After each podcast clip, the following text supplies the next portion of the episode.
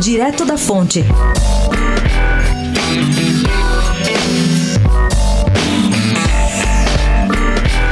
Bruna Surfistinha acenou positivamente ao convite do PL para ser candidata a vereadora na capital de São Paulo. Ela esteve recentemente na Câmara Municipal, onde foi recebida como celebridade pelo advogado do partido, Joel Batista. Ele diz que acredita que ela pode fazer a diferença no seu segmento. Mas qual seria esse segmento? O cultural, é claro. Bruna Surfistinha voltou a ser notícia graças ao presidente Jair Bolsonaro no meio desse ano. O presidente, para quem não se lembra, disse que a Ancine não pode promover filmes como o dela, que foi interpretada por Débora Seco. Vale lembrar que o PL é o mesmo partido do Tiririca, aquele que conseguiu mais de 2 milhões de votos fazendo palhaçadas na televisão. O PL é conhecido por ser uma legenda que gosta de celebridades, faz algumas apostas que dão certo e outras nem tanto. Resta saber se Bruna Surfistinha vai ser lá essa campeã de votos ou vai naufragar nas urnas. Pedro Venceslau, especial para a Rádio Dourado, direto da fonte.